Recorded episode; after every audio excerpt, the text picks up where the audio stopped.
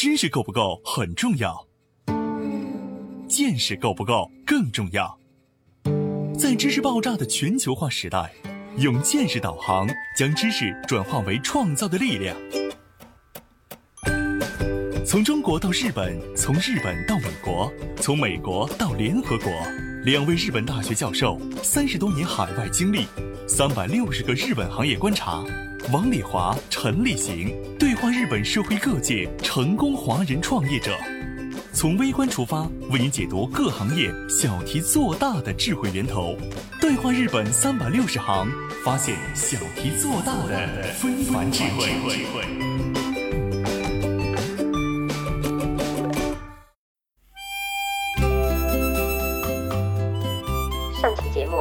和马教授一起谈到。结合技术的发展阶段，从同种金属的结合到异种金属的结合，再到如今金属与非金属的结合，结合工艺开始往轻量化、高强度方向发展。本期我们将和马教授继续沟通日本领先的新材料结合科学研究未来世界篇。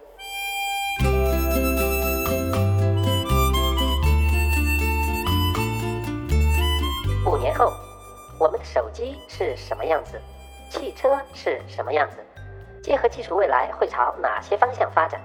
会给我们的生活带来哪些改变？随着现在结合技术的不断发展，科幻电影里的人形生命机器人离我们的生活还有多远？基础科学研究和工匠精神之间是一种什么关系？为什么说工匠精神比科学研究更重要？光刻机影响着中国芯片技术的发展。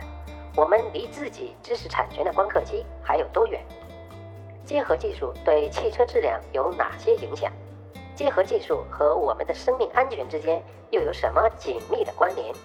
敬请收听本期《对话日本三百六十行》，日本领先的新材料结合科学研究未来世界篇。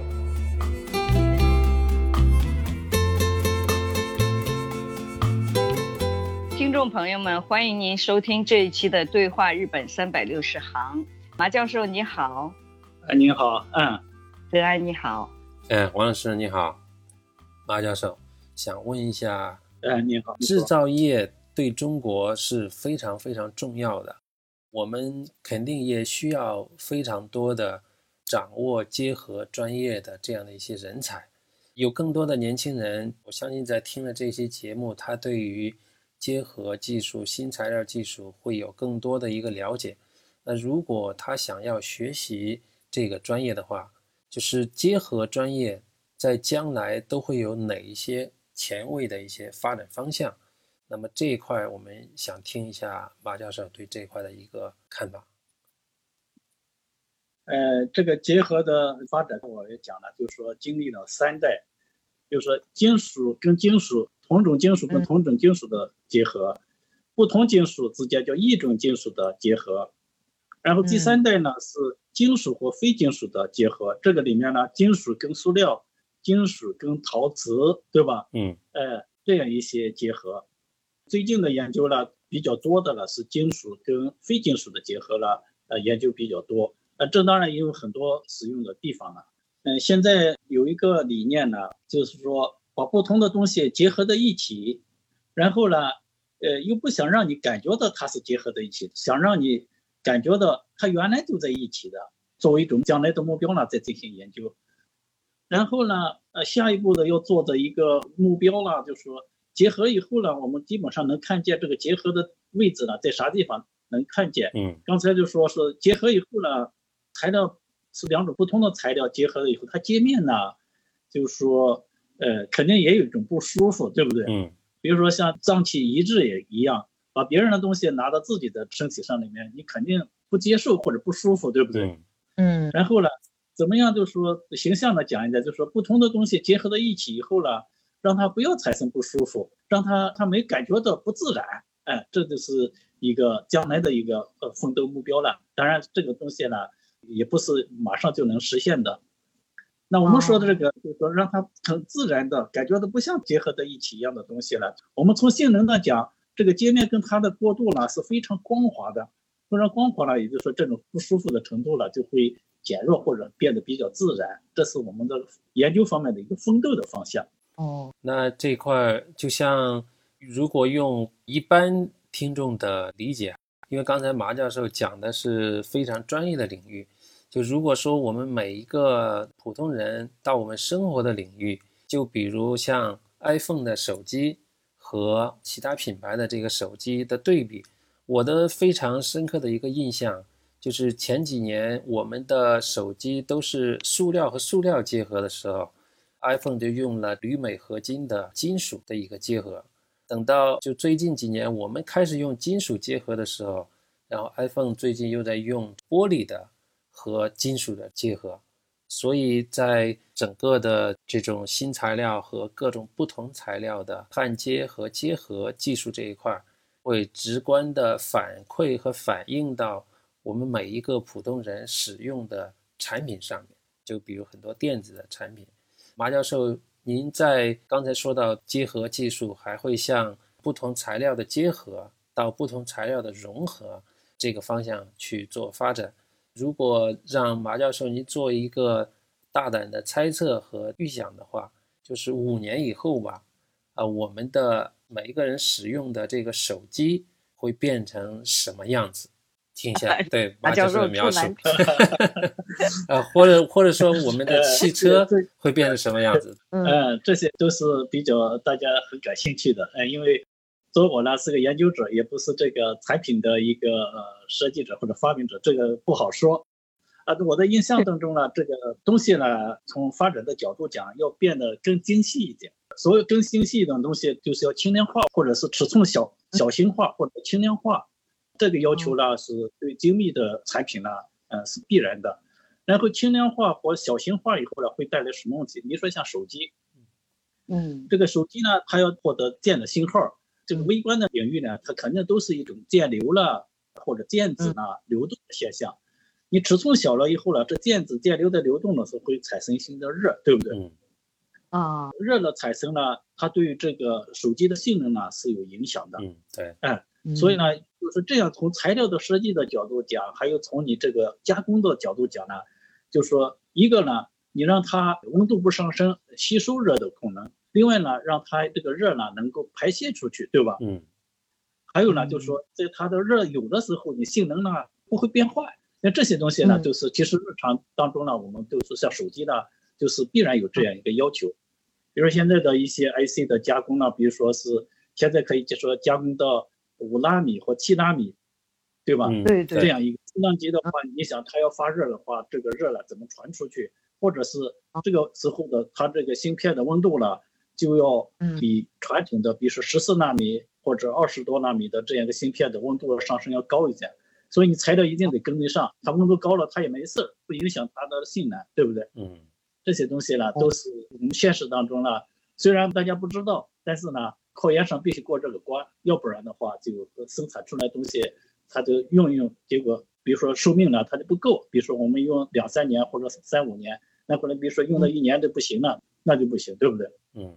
对，我这是打个比方，汽车呢也是一样的。汽车呢的发展呢，我个人认为呢，将来的发展呢，当然是电动汽车呢是一个方面，将来的也可能是汽车呢这个结构呢可能要有大的改变，说不定就说设计和生产呢不一定是这个生产线呢来生产的，也可能就是说这个设计呢通过数字化以后呢就可以多样化，这样的生产呢就是说。技术上呢，通过时间这个数字化以后呢，可以实现它的多样化等等呢。这些方面要多样化的话，我们这个一个是计算技术或者是数字技术呢，嗯，都是不可缺少的。这里面呢，我现在是我是搞计算的，所以这个计算呢，或者是 AI 的技术呢，也都是必不可缺少的。嗯嗯哦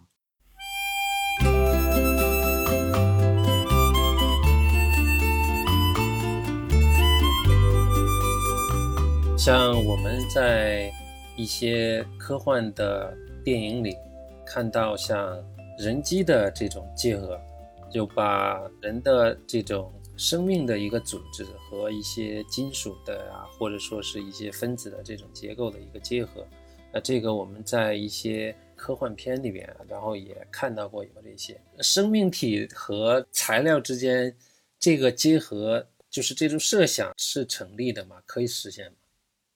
呃，从科学技术的角度讲，我觉得完全有这种可能性。嗯因为现在包括一些骨头，对吧？嗯骨骼了，人造的材料之间的结合了，已经在某些方面呢，在科学方面已经在开始的做了。嗯而且呢，像人体的人造骨头了，它还有带有生命的一些东西，它可以跟呃人体原来的骨头了长到一起去，就相当于带有生命的东西。就是这个就生物体的材料，对马教授的研研究领域吗？生物材料呢，我现在还没有介入研究。大不大学的这个心脏手术的比较有名的专家是什么萨瓦先生？巴巴先生对泽教授，他是这个心脏手术日本是日本手术第一的，日本第一的。他的研究室的副教授呢，嗯嗯，是咱们中国呃出身的，嗯、哦他呢要做一些，比如说移植啦，包括细胞方面的一些桥啦，问我能不能这样做。我说从原理上，我们努力一下也是可以做的。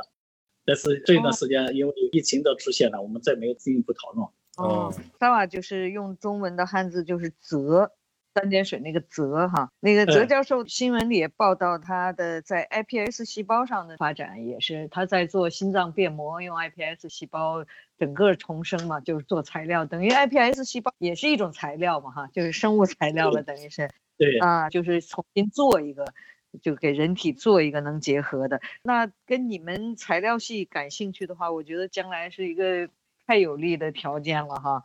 工业的这个材料和这个生物的材料一起呃研究的话，一定是很有价值的东西。嗯。生物方面，我们这呢，一个是材料方面，我们这地方呢，主要做的了不是材料本身的发明啊等等的，材料呢，我们主要是从它的力学的或者运动的角度呢去做一些研究，比如说像呃萨罗塞塞那地方，它比如说这个心脏的地方需要一个桥，这个桥呢，或者是需要细胞的一个转动、一个移动，通过移动的时候呢，就说像人的原始的这些细胞一样的呢，能移动。嗯，这个移动呢，实际上就是说，除了这个活性的本身的活性的元素以外呢，它是一个力学的，它和力学的机理也在里头，因为它是人造的嘛，对吧？嗯机理在里面，对对对，它从结构上，比如说把它做成一个环状的好，还是做成一个其他的形状也好，然后呢，有时候它需要它也能转动，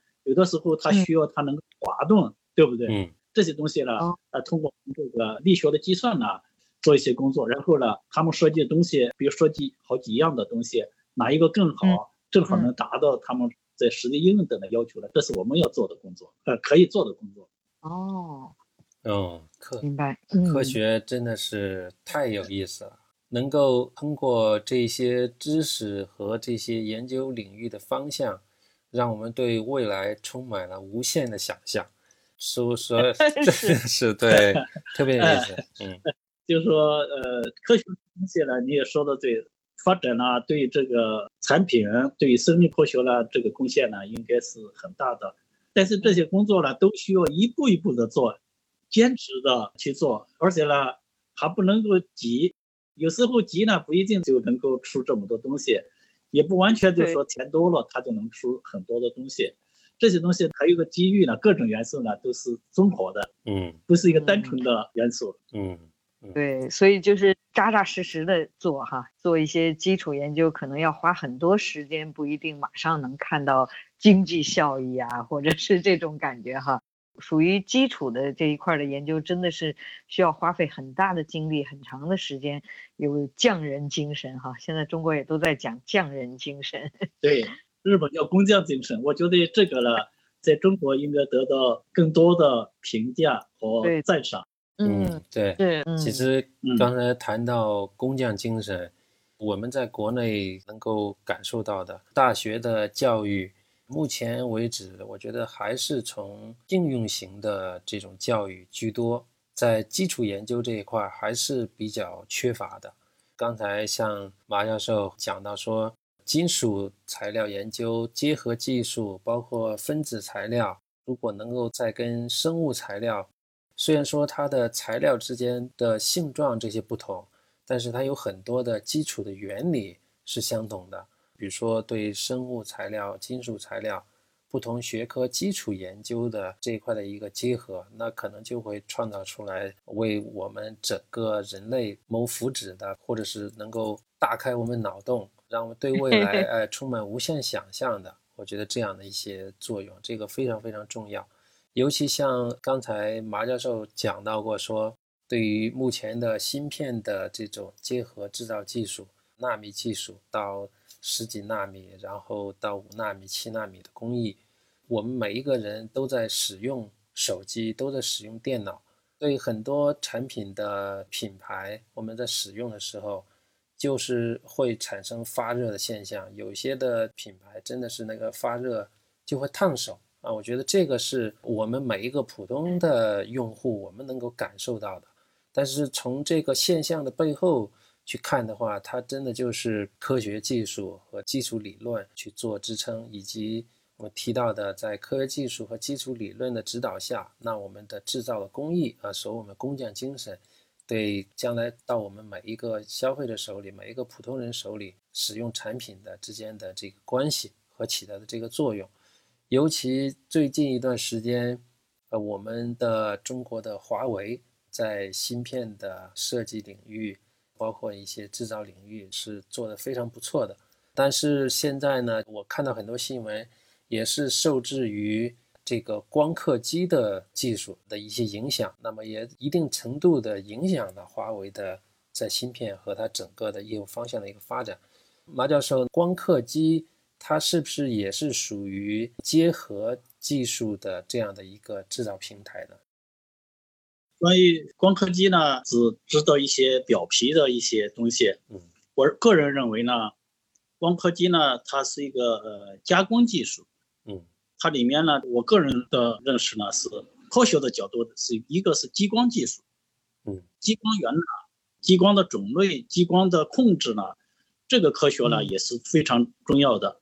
美国的这个红色激光、二氧化碳激光，还有这个其他的激光，呃，日本呢，它有蓝色激光，这些就说是不同的材料，它可能都发出不同的激光出来，然后发出激光出来，它激光呢有不同的波长，还有的激光的这个粗细，对不对？激光大部分就是说通过玻璃呢这样这来传播的，对吧？嗯，这些东西呢，就是说。首先呢，对激光本身呢研究了一定要跟得上，能够发现中国自己的某一种材料呢，它会产生一种新的激光，对不对？那这个激光呢，就说是一种最基础的技术。那这个就是激光本身的这个产权呢，就是你的。嗯，像日本现在做的是蓝色激光，蓝色激光本身就是日本这个国家的财产。你只要用这激光，你都得给人交钱，对不对？哦，是这样。嗯，哎，对。然后呢，这个是田中，哎，诺贝尔的蓝色激光嘛，哈。那大部分激光呢是由美国发现的，但是日本呢已经发现，就前一段时间发现蓝色激光，所以日本呢推这个蓝色激光。我们结合原来用这个蓝色激光呢做成蓝色激光的 3D 打印的设备，也是往外推的。哦。就是那这这跟知识产权呢有关系的。这个加工呢，就是刚才讲的，就是说你对激光呢一定要做的研究比较好，控制的也比较好。然后呢，这种加工的话，各种这个传感器，对吧？嗯。控制的，对。呃，电子的控制，包括你机械的传感器的控制等等，都得跟得上。这个就是需要工匠精神，没有这种工匠精神的话，肯定是不行的。精度呢要上去，呃，产品的质量要保证。这个工匠精神呢，比科学呢更重要。嗯，对，因为就是说，你可能也听说了，同样的生产线，汽车的生产线或者什么拿到中国去，在监督的时候，出作产品的成品率呢，就可以达到百分之九十甚至百分之百。嗯，可是呢，嗯，离开了以后呢，它的成品率呢就马上就下降了。嗯，实际上这就是一种敬业精神和工匠精神的个人的一个精神在起作用。有的时候不完全是技术，这两个方面都得跟得上，才能做出来。比较好的东西，嗯。刚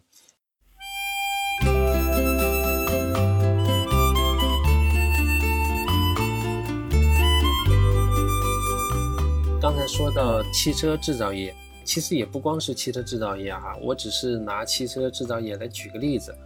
现在的国内的汽车制造业呢，在焊接的生产线上面，现在是采用两种焊接的方法，一种呢就是现在的手工的焊枪，就它是由工人拿那个焊枪然后去打焊的。还有呢，就是现在很多的自动焊接生产线，就是由机器人来做这个焊接的。我之前听过业内的一个从业人员，他跟我讲过，说同样的一个汽车零件，你要把它结合在一起的时候，手工的点焊，就假如说我们打了五个焊点，那么每一个焊点的结合度是不同的。它相对比机器人焊接的话，那么机器人能够做到这五个焊点结合度呢，基本是一致的。所以当这个车辆一旦发生碰撞的时候呢，钢板肯定会变形。有了拉扯和撕扯之后，就机器人焊点的钢板呢，就容易更牢固，它不容易散架和被撕裂。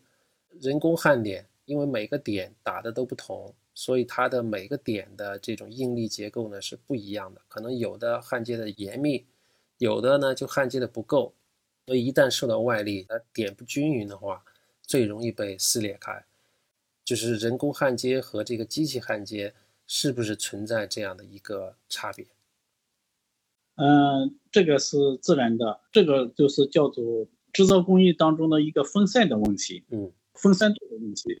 机器制造呢？机器人呢做的话，它呢就是工艺呢都标准化的，基本上呢，每次你在焊接的时候，比如说减焊的时候加的力、加的电流、电压呢等等呢，它都是调好的，基本上呢没有太大的变化。但人工的话，因为根据工人的每个人的操作的这个水平，还有这个当时的他的精神状态呢，他要通过电流流进去融化金属。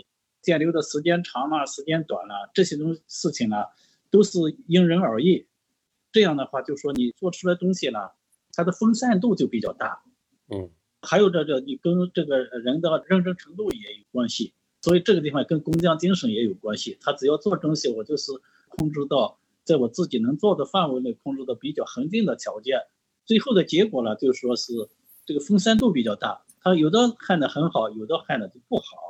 焊的不好的啊，这个时候呢，在汽车的碰撞的时候呢，它就容易先破断了，就会产生这样的一个现象。这个工作我们呢，先汽车公司呢，汽车的碰撞我也做，嗯，这样，等于是评价这个焊接的您的主要方向。对我以评价为主，对，以评价为主。所以呢，我的这个凯利呢，就我这个经历呢，因为我在企业界呢，企业里面呢工作了二十多年，嗯哦。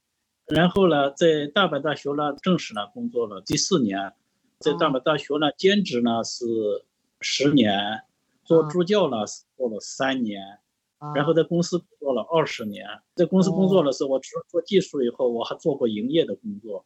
嗯哦 哦，做软件也做，就是经历呢跟王老师有点不一样。王老师可能一直在学校里面工作，是不是？没有，没有在企业工作了十年，是吧？所以在企业呢，我像呃刚才你说的汽车东西，我在企业是做汽车的碰撞和那个模具的呃生产和这个呃汽车部件的加工的。哦，跟汽车行业是正安想问的这个 内容，正好是对，呃，所以我现在我在研究的做一些共同研究的日本的汽车公司呢，都找我是因为呢，我原来在企业的时候就跟他们的关系非常深。嗯。哦。嗯，现在的教授都讲究实用的实战能力的，所以我们学校也是好多新来的教授都是从企业来的，就说一定是有这个企业经验，就是实战经验的老师到学校来，就是在应用方面就做得更好。我感觉哈，当然现在一直在学校的老师也都有这些跟企业共同研究啊，这些经验也很多。但是说实在的，真正在企业磨练很多年再回来的。人的应用实战能力确实比我们一直在学校里的人要反应的更灵活一些哈，对整体的实用需求比较有经验的哈。嗯，相对是这样的。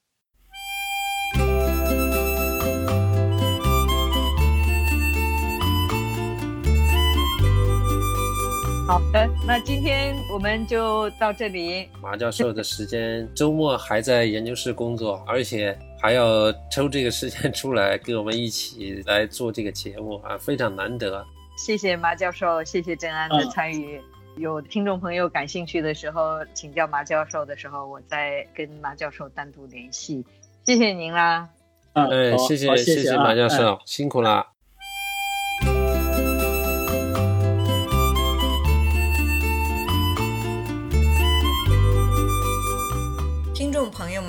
如果您想了解《对话日本三百六十行》节目相关内容，请在微信添加朋友公众号里输入“对话三六零”，搜索“对话三百六十行”公众号，点击关注与我们交流。